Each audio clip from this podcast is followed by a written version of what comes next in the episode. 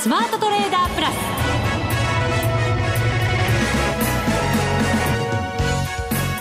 全国のリスナーの皆さんこんにちは。内田まさです。ここからの時間はザ・スマートトレーダープラスをお送りしていきます。まずはこの方にご登場いただきましょう。国際テクニカルアナリスト福永博之さんです。こんにちは。よろしくお願いします。よろしくお願いいたします。はい。7月相場入りですね、はい、えー、まああの滑り出しとしてはですね6月のあの、まあ、ギリシャのえーまあ、交渉決裂という形でですね一旦こう大幅に600円以上ねあの取引時間中下落する場面ありましたけども、はい、まあ、そこからなんとかこう持ち直して今週はこう来ているということでございますので、まあ、そういう意味では、まあ、7月相場、なんとか上々の滑り出しというところじゃないでしょうかね、うん、もうちょっと動きづらい環境が私は続くのかななんて勝手に思ってたんですけど、意外や意外。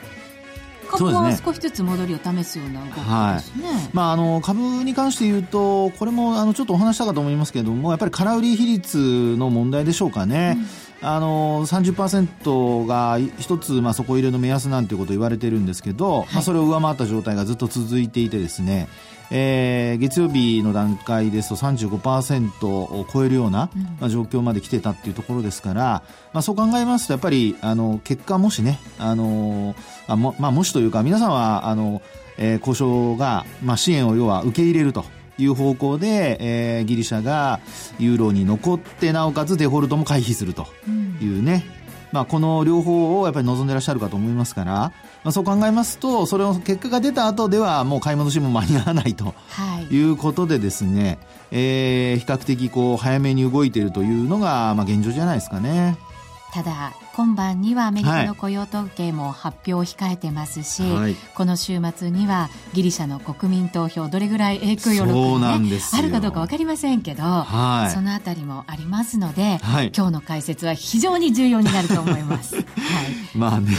まあ事実をあの客観的にお伝えしたいと思います。はい。そしてもちろんこと方にもご登場いただきまして、解説いただこうと思います。月一ゲストマネックス証券チーフストラテジストの広木隆さん、この後ご登場いただきますのでね、ね、楽しみでございます、はい、どんなふうに、えー、解説をしてくださるのか今から楽しみです、はい、それでは番組進めていきましょう。この番組を盛り上げていただくのはリスナーの皆様です。プラスになるトレーダーになるために必要なテクニック心構えなどを今日も身につけましょう。どうぞ最後まで番組にお付き合いください。この番組はマネックス証券の提供でお送りします。スマートトレーダー計画。よーいドンまずはザ・スマートトレーダー計画用意ドンです。福永さんに7月相場について解説していただきます。はい。なかなか難しい7月相場ですけど。いや、まあ、はっきり言って、ね、方向どっちになるのかっていうことは難しいですよね。先ほども事実を淡々と おっしゃいましたけど。そうですね。はい、あの、まあ、週末にね、やっぱりギリシャ問題が、こう、結果、まあ、ここで結論が出るかどうかももちろんわからないわけですしね。はい、あの、まだ長引く可能性もあるんですけども、ええ、まあ、基本的には、あの、まあ、みんなが注目している、まあ、内田さんの話にあったように国民投票ですね。まあ、これが5日の日に行われて、で、まあ、その後結果が、まあ、東京マーケット、一番最初に影響を受けると。またですはい。まあ、毎回ですけど。そうですよね。えー、で、これあの、ちょっとですね、お昼、今日のお昼に出た、はい、あの、まあ、最新のこうデータ、世論調査ですね。これを見ますと、まあ、いろんな媒体によってですね、あの、書いてることはいろいろ違うんですけど、まあ、やっぱりその、支援を受け入れるか受け入れないかで、あの、世論調査見る限り、これ、やっぱりあの、二分されてますね。そうですか。はい。で、あの、一つ、えっと、これはギリシャの新聞で、プロトテマっていう、あの、新聞があるみたいですけど、ええ、これを見るとですね、えー、賛成が57%、うん、で反対が29%、うん、これだと、まあ、賛成が勝ってますよね、受け入れのね。そうですね、6割方は。はい。はい、一方で、ビマという今度はまた新聞があるみたいですけど、はい、こちらですと賛成が46、反対が33。はあ、で、まあ、両種はいずれもっていうことで、これあの、右派系というふうになってます。うん。で、賛成の立場だそうです。はい。はい。で、一方の反対の立場の左派系の、F 新という、まあ、あこう、新聞があるらしいんですが、はい、そこでは賛成が、なんと37%。あらま。反対が46%。ということで賛成が下回っております。これ、その新聞社になるわけですかね。はい、の、そのままですよ ね、姿勢がね。はい。ということで、これまあ、今のお話はですね、これ銀行のあの、預金引き出しの制限が発表された後の世論調査なんですね。はいうん、で、その前の、閉鎖前の調査で、調査ではですね、賛成が実はこれ30%しかなくて、えー、反対が57%だったそうです。そうですか。ええー、ですから。ちょっとじゃ変わりつつあるわけですね。そうなんですね。で、あと、あの、まあ、一方でそのチプラス首相がですね、えー、これ反対を投じるようにこう、訴えているというね、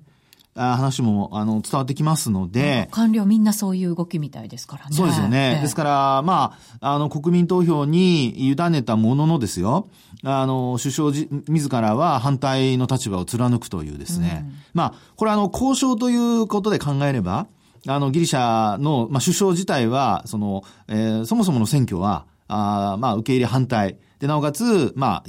一番都合のいい考え方で言うと、借金棒引きですよね。うん、まあ、ここまで持っていければというですね、えー、ところまで、まあ、あの、期待を、まあ、あ預けられてですね、はい、で、首相になったと。ですから、あの、自ら折れるっていうことは、まず、多分立場上できないでしょうね。うん。今度のでも、この国民投票で、はい、えっ、ー、と、まあ、賛成の方が多数であれば、ええ、受け入れなきゃいけない。そうです、そうです。っていうことになりますから、ええ、どうなんでしょうね。あのー、首相としてもそっちの方がいいとか思ってないですかね。いや、あのー、多分心情的にはですね、ええ、あら、ここまで来ちゃったか、みたいな感じでですね、交渉もなかなかね、最後まとまらずっていうことでしたからね。はい、ですから、まあ、あの、国民投票で決まったとなれば、これ大義名分ということで言うと、自分の立場も、まあ、守れますし、はい、あとね、国民がそれを選んだっていうことですから、進めやすくもなるということなので、うん、えー、EU との交渉もやりやすくなるっていう形にはなると思うんですけど、はい、ただこれ、あの、もし反対になった場合、これはちょっと取り返しがつかないぐらい大変なことになる可能性があるので。歴史に名を残すね、首相になりますよね。まあ首相だけじゃなくて、ギリシャ国民も全員がね、歴史に名を残すってことになるでしょうからね。ね、一票一票入れるわけですからね。ええですので、まあそう考えますとですね、やっぱりあの今月、7月の動向っていうのはもうまさにそこにかかっていて、で、まあ、あその賛成にしろ反対にしろ、えそこからどういうふうにマーケットが動いていくのか。ですから反対になったとしても、あまあ、巷でこう言われているように、結果影響は少ないんだと見れば、まあ結果反対になったとしてもですね、大きな影響は出てこないってことは言えるでしょうし、はい、まあ一方で、あの、賛成になったとしてもですよ、あの、その後、何かしら問題がこうね、えー、吹き上がってくるなんてことになれば、まあ、結果的にはマーケット、そこで、あの、今もうすでに株価水準としては、今日も上がってきてるわけですから、はい、逆に織り込み済みっていうことにもなりかねませんからね。そうか。しかも7月の中旬にはまだまだ債務問題ってあるわけですもんね、はい、ギリシャの場合は。そうなんですね。うん、あの、返済期限の来てる、来るものが、まあ今月にね、たくさん消化を迎えると。はい、日本の侍祭なんかもそこに絡んでるとかね。そうですね。そういう話もありますしね。そういうのは来週ね、あったりとかっていう話ありますが、えー、まあですから、あの、実際のところ、今回 IMF がそのデフォルトとは見なしてないというね、延滞っていう、あの、支払いが遅れてるっていうことで、あの、まあ本当にあの、当事者同士で決め事ですから、あの、デフォルトじゃないって言っちゃえばもうそれまでなので、はい、えー、まあそういう意味ではですね、あの結果はやっぱりマーケットの判断次第ということになると思うんですけど、まあ私が一番やっぱり心配になるのは、あの、えー、参戦にしろ反対にしろですね、これやっぱりあの金融機関なんですよ。はい。金融機関っていうのは、要はヘッジファンドだとかの、あの、もう含めてですけども、例えば、まあ、金融機関がですね、ギリシャの、その、まあ、あ債務、まあ、えー、のですね、えー、一応支払いを待ってる金融機関があったとしますね。債券持ってたりだとか。はい、まあ、そういうようなことで、えー、お金が入ってくる分にはもう全くもちろん問題ないわけですよね。うん、ただ、これあの、変な話、えー、今のマーケットっていうのは、結果的にこう、えー、まあ、賛成、受け入れの方向でマーケットは動いてる形ですよね。はい、でも、万が一ですね、ヘッジファンドなんかが破綻する方向に、まあ、ポジション持ってたりなんかすると、これ、あの、逆に成功、まあ、要は賛成して受け入れたことによって、その、ヘッジファンドが逆に破綻に追い込まれるとかですね。はあ。というのはなぜこんなこと言うかというと、リーマンショックの時でも、結果的にその一社のですね、負債額っていうのは、まあ大したことなかったわけですが、結果的にカウンターパーティーリスクというのが広がってですね、はい、みんなが資金を出す、出し手が出さなくなったと。ですから、一番やっぱり怖いのは、マーケット的にはヘッジファンドなんかが、その、まあ自分の持ってるポジションと逆の結果が出てですね。で、えー、結果的にそれが連鎖的にいろんなところにこう広まるっていうのがちょっと一番心配なので、まあそういう意味では、あの、ヘッジファンドだけであれば、あの、限定的になる可能性もありますけど、ただ、あの、いろんなところで繋がってる可能性もなきにしもあらずなので、まあそういう意味では、やっぱり、あの、月曜日のマーケット、やっぱ終わるまでは、はい、あの、しっかり見ておく必要があるんではないかなというふうには思いますけどね。うん。はい。なんか人よりも先にポジションを持ちたいとかって思う気持ちって私もあるんですけど、はい、そうじゃなくて今回の場合はやっぱりしっかり確認しながら、ポジションを持つ、またちょっと増やしていく、そんな動きにした方がいいのかもしれませんね。そうですね。で、あとはまあ持ちすぎないってことが、やっぱり一番のポイントだと思いますし、レバリッジも低く。そうですね。で、あとはあの利益をちゃんと確保する、確定する、させるっていうところですよね。うん、で、あとやっぱ今月他のポイントで言うと、あの、まあ、あ先ほども話ありましたけど、雇用統計のね、結果がどうなるか。それによってアメリカが利上げするかしないか。うん、で、アメリカで言うと、またあの、プエルトリコがですね、まあこれ自治領なんですけど、はい、あの、これは本当デフォルト宣言をしちゃってですね、ええー、まあ、あえっと、金額的にこう見るとですね、なんと8兆円ぐらいの金額みたいですよね。で、ただこれもう、あの、すでに6月30日に出た話なんですけど、実際のところマーケットではそれほど影響は出ていないんですが、あの、アメリカの信用保証会社がですね、やっぱりちょっと売られてるんですよね。株価的にはそういったところがちょっと売られているというような状況がありますね。うん、なんか、ウクライナでも、7月になんていう話もあったりしますから、そうですね。なんか出てくるときは出てきますね。そうなんですね。こういう話が。えー、ですから、まあちょっとタイミング的に、今そういった、その、まあ負債の話がですね、意外となんかこう、一度にこう出てきてる感じですから、はい、まあそのあたりはやっぱりちょっと、あの、注意して見ておく必要があるのかなと思いますよね。あの、ウクライナにしても本当、あの、まあ経済成長率が今年マイナスの9%とかって言われてるみたいですんで、はい、まあそうした中で、あの、デフォルトにね、陥るってことになると、それこそさっきお話したように、あの、いろんな金融機関が、まあ、いろんなこう、債券を持ってるわけですけど、その一部が、まあ、既存して、で、その後他のものまでっていうふうな話になった時に、やっぱりちょっと注意が必要になってくるっていうことになりますからね。うん、で、あの、先ほどのプエルトリコの、あの、もう話も、やっぱりあの、投資信託だとかアメリカの金融機関が持ってるケースが、まあ、見られるようですので、はい、まあ今すぐっていう問題ではないんですけど、今回もあの、プエルトリコも一部はまた支払いをね、継続している形ですからね。うん、なので、えー、まああ、過度にこう心配する必要はないものの、えー、まあ、ポジションは先ほどの繰り返しになりますけども、やっぱりなるべく大きくしすぎないようにというようなことは、ちょっとやっぱ考えておいた方が、あの、安全策、あるいはその、まあ、大きな下落に、が起こった時ですけどね、巻き込まれないようにするためには、まあ、必要最低条件かなというふうには思いますけどね。こんな世界の状況の中でアメリカ、はい、まあ、雇用統計、いい数字が出たとして、はい。利上げにそれが一歩近づくことになるのかどうなのか、はい、それもちょっと疑問ですけどね。ねえ、本当に。まあ、7月は、あの、中旬ぐらいですかね、FOMC 予定されてますが、はい、まあ、今回の FOMC では、まあ、会見がないということなので、うんまあ見通しも、あの、基本的には声明文のみということになりますから、うん、まあそうなりますと、やはり、結果が良くても、まあ、利上げ文章だけでってことはまずありえないので、はい、えー、ただ、あの、声明文の中ですよね、中身で、えー、まあ、あこう、前回のイエレン FRB 議長の会見は、ハト派的だったということから、ちょっとこう、ドル円ね、あの、125円の後半まで行った後、反落しましたけど、はい、えー、まあ、今回そういった、あの、同じような動きになるのかどうかですね。で、基本は、やっぱり、あの、ちょっと一旦、えー、いわゆるその黒田レンジとかって言われてますけども、うん、あの、黒田日銀総裁のですね、発言があった6月10日。はい。えー、この日のレンジの範囲内でなんとか終値ベースでは保っていると。はい。いうことでございますので、まあ、レンジの上限を、今度は、まあ、こういう時はよく、良かった場合に抜けていけるのかどうか。で逆に悪かった場合に、またまたこう加減のところですね。122円割れのところまで押し返されるのかどうか。まあ、こういったところやっぱりちょっと皆さん、えー、まあ、あ意外と振り回されたりする可能性がありますので、えー、心してそうです、ね、週末まで、えー、頑張っていただきたいなと思いますけどね。ドル円見ますと、ちょっと戻りを試しているような動きがね、はい、ありますけど。ね、あのー、まあ、月曜日からはそんな動きが、あのー、見られるってところですよね。はい。ここからどうなるのか、やっぱりイベント大きいですからね、それぞれがね。そうですね。で、また複合的にね、絡み合ってくると、あの、予想しない結果に、こう、導かれたりというね、はいことも考えられますので、まあ、ちょっとそのあたりは、あ皆さん、あの、頭の片隅には置いときましょうということです。はい、以上、スマートトレーダー計画、用意ドンでした。これまでこんな FX はなかった。ついにマネックス証券から革新的な FX 取引プラットフォーム、トレーダブルがリリースされました。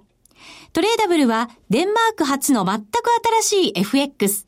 使いやすい操作性はもちろんのこと、豊富に用意されているアプリをトレーダブルにダウンロードすることで、お客様の思い通りのツールやサービスを使用できます。世界中の開発者が提供するアプリを使って、自由自在にお客様の取引スタイルを実現。最低取引単位は1000通貨単位だから、少額でもお取引が可能です。リスクが心配な初心者の方でも始めやすい。また、米ドル円やユーロ円などの主要通貨から、高金利通貨の5ドル円や南アフリカランドまで、豊富な13種類の通貨ペアを取り扱っています。講座解説のお申し込みは、パソコンやスマートフォンからマネックス証券で検索。まずはトレーダブルの使い勝手を堪能してみてください。今すぐお申し込みを。トレーダブルのお取引に際しては、証券総合取引口座とトレーダブル口座の開設が必要です。FX 取引では元本損失、元本超過損が生じる恐れがあります。お取引の前には、当社ウェブサイトに記載の契約締結前交付書面などを必ずお読みください。マネックス証券株式会社金融商品取引業者関東財務局長金賞第165号。ザ・スマートトレーダープラス。今週のハイライト。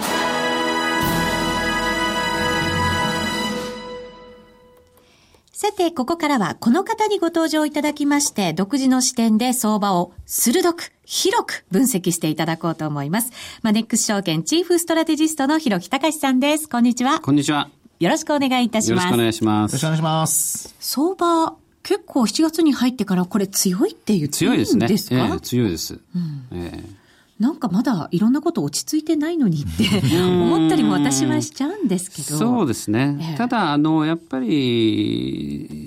ギリシャっていう材料は確かに相場を引っかき回しはしたんだけれども、はい、基本的にはもう見切ってるんですよね。世界は、うん、世界は、マーケットは、うん、マーケット参加者は。はい、だからもう最後の本音のところではもう見切っていて、うんどう転んでも大したことないよねっていうのが一番の根底にあるんですよね。うん、だから、あの、半分はこれをトレードの材料にしてやってるっていう人、うん、まあ、あと残りの半分は本気で心配してる人がいるんだと思うんだけど、はい、ただ、あの、マーケットの大多数の人たちっていうのはもう、最後の最後は、あの、どうにもならんよ、これはっていうね。どうにもならんよっていうのは深刻なことにはなりゃせんよっていう腹のくくり方ですよ。ううえー、結果だから EU 側がまたギリシャをしっかり受け入れて、うん、まあ、受け入れてというかですね、結局僕らっていうのは考えると、こう、はい、なんていうのかな、時間の流れの通りにフローチャートを計算していくというか、うん、あの、考えていくじゃないですか。今度の7月5日、まず国民投票がどうなる、イエスの場合はこうなる、うん、ノーの場合はこうなる。それぞれのシナリオとか、その確率とかってことをやってるんですけど、はい僕の場合は最後から逆算してっちゃうんですよね。うん、例えば、まあ、今回最悪のシナリオっていうのはギリシャ離脱がユーロ圏離脱っていうのがもう最悪シナリオっていうふうにいろいろ言われてますけれど、はい、で、言葉だけはね、あの、ありますけれども、実態どうなるかっていうことを真剣にみんな考えてるか、あるいはイメージできるのか、想像できるのかってことですよ。つまりギリギリシャがユーロ圏から離脱する、ユーロから離脱するってことは、ユーロを使わなくなるってことです。うん、ユーロを使わなくなるってことは、自分のところの通貨を発行するってことです。元の通貨ドラクマに戻すのか、まあ、あるいは新しいのを作るか、まあ、どっちでもいいんですけれども。要は、シンプルな話、ユーロ離脱ってことは、ユーロじゃない新しいギリシャ独自の通貨を発行するってことですよ。はい。発行できますかってことです。昔だったらできると思うんですよ。でも一旦財政が破綻して、国庫にお金がもうありませんっていう国がする紙切れを受け取りますかってことです。まあ、内田さんだったらどうですか？いや、いらないドラグももらういらないよって。結構です。いらないよって言うよね。はい。それと同じことですよ。だから八百屋さん行っても魚屋さん行ってもドラグマで払おうとする。いや、いりませんよってことになる。みんなそうなりますよ。ユーロでお願いしますとか、えー、ドルでお願いしますって言いたくなりますね。そしたら、これはもうお金じゃないんですよ。昔、昔みたいにというか、そのドルの昔みたいに金の打艦制度があって、金と交換できますよっていう、そういう裏付けがあるものならね、まだしも何の裏付けもない今の世の中のマネーっていうものは、国家の信用が裏付けにあるから、それがみんな通貨だと思うから使うわけじゃないですか。うんはい、でも誰も通貨だと思わないですよ。国の財政が破綻している国の紙切れは。まずギリシャ政府を信用しませんからね。だから結局こういった場合、それは、あの、政府が発行する国債も、政府が発行する通貨も同じものなんですよ。うん、はい。だとするともう国債なんかがデフォルトしちゃってる時点で、それはもう通貨なんか発行できないってことですよね。ギリシャもじゃあ必死でユーロに残らないと、うん、本当はもうダメですですよね。本当はダメなんです。だからね、あの、べき論を言えば、本当はギリシャの政治家がそういう話をね、はい、国民にして、これ誰が困るかっていうと、年金生活者の人ですよ。うん、ギリシャはもう4分の1が年金の生活で、まあだからこそ国がこんなことになっちゃったっていうのはあるんだけれども、はい、今非常にそういう年金生活者が緊縮財政でね、年金もカットされて厳しい厳しいって言ってます。だけどこれユーロ離脱したらもっと大変なことになりますよ。うん、つまり通貨が通用しないってことになったら、これは購買力を失うってことですから、はい、そうするとまだ若くてね、もうギリシャを見限って国外に出て海外で働くわと、うん、外貨稼いでくるわっていう人はいいですよ、うん、だけど国内に残って年金で生活する人は新しいドラクマで年金が支払われる。だけどそれじゃ何にも買えませんと。誰にも受け取ってもらえませんって言ったら、これはもう実質年金の購買力がパーになっちゃうってことですから、うそういう辛いシナリオを受け入れるんですかっていうところまでですね、本当は政治家がまあ耳の痛い話っていうかね、耳の痛いどころじゃないけれど、うん、本当にそういうような話をしてですね、はい、あの国民を説得しないといけないんだと思いますよ。実際になんかお金も流出して、またそういう優秀な人材ももう流出しちゃったっていうような、そういうなんか話もありますしね。そうなんです。だから、うん、あの、こういったケースで、本当にその、まあ、ハイパーインフレというか、まあ、通貨が強烈にドラクマとか安くなると思うんですよね。はい、ただ、そうなったら、あの、産業がもしもあればですよ、うん、あの、競争力が戻ってくるので、それでなんとか経済を立て直すってことはあるんですよ。はい、ところが、ギリシャの場合、輸出するものがないじゃないですか。うん、観光資源だ。ね、だからまあ、これある意味、インバウンドみたいにね、今の日本みたいに、あ、安いから行こうや、みたいな、い、う観光は増えるかもしれないけど、それでも限界があるし。なんか治安とかも悪くなりそうで、ちょっと怖いですよね。治安は悪くなりますしね。で、行ってるそばからどんどんどんどんこう、ハイパーインフレが進んでったら、あの、観光もしづらいとかですね、はい、いろんなことがあるとすると、と、やはりこれは、その、ユーロ離脱に全然メリットはないということはちょっと考えればわかるので、はい、だとするとどうなるかっていうと、その一歩手前にまた逆算するとですね、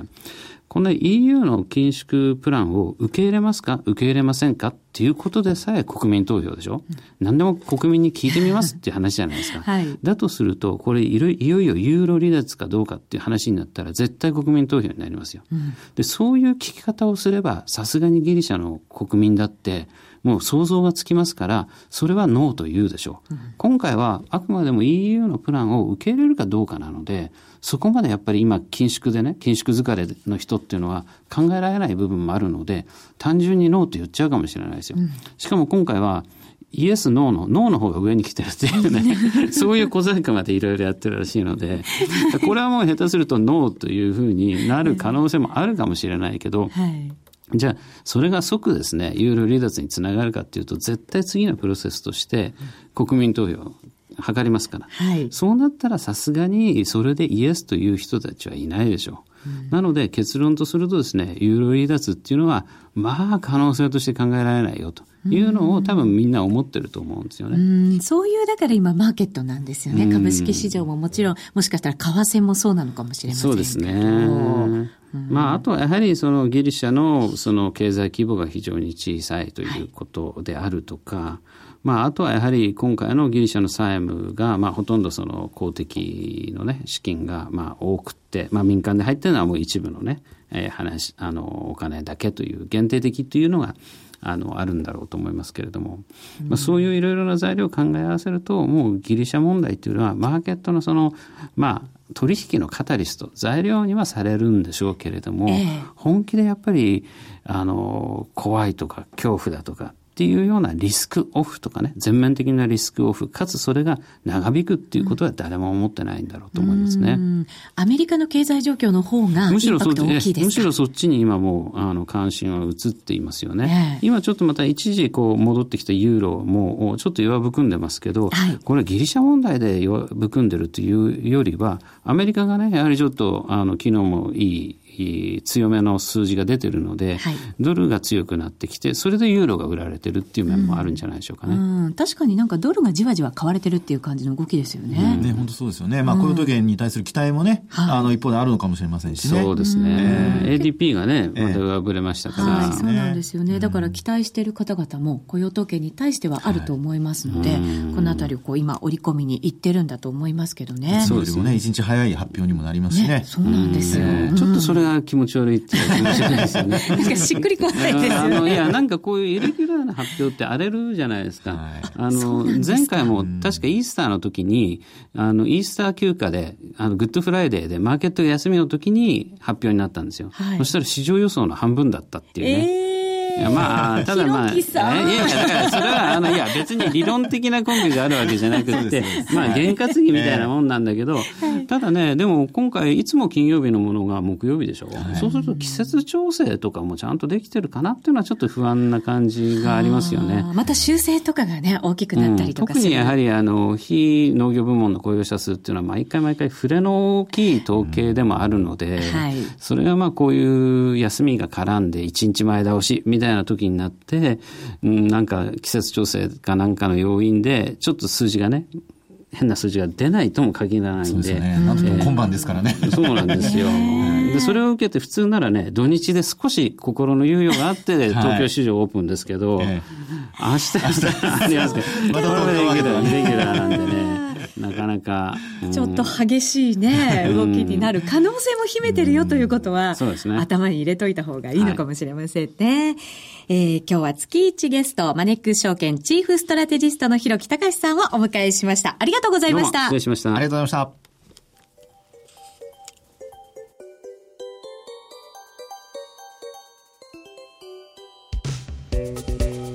さて、あっという間にお別れの時間が近づいてきました。今晩雇用統計ですので皆さん気をつけていただきたいと思います。はい、そしてですね、実はマネックス証券のホームページにですね、デイトレーダーが語る負けないための秘訣という動画がアップされました。これはですね、収録私もお手伝いさせていただいたんですね。はい、オクトレーダーの4人が集まって、ね、負けないための秘訣を語ってくださってます。はい、本編はですね、50分ぐらいの対策、まあ1時間近いのかな、対策になってますので、はい、ぜひトレードの参考に見ていただきたいなと思います。そうですね。早速じゃあはい、あのマネックス証券のホームページに行って、はい、ね、クリックして動画見てみましょう。そうですね、はい、ぜひ皆さんもそして福永さんも見ていただきたいなと思っております。さああっという間にお別れのお時間です。今日ここまでのお相手は福永博之と私内田まさでお送りしました。それでは皆さんまた来週。ま、この番組はマネックス証券の提供でお送りしました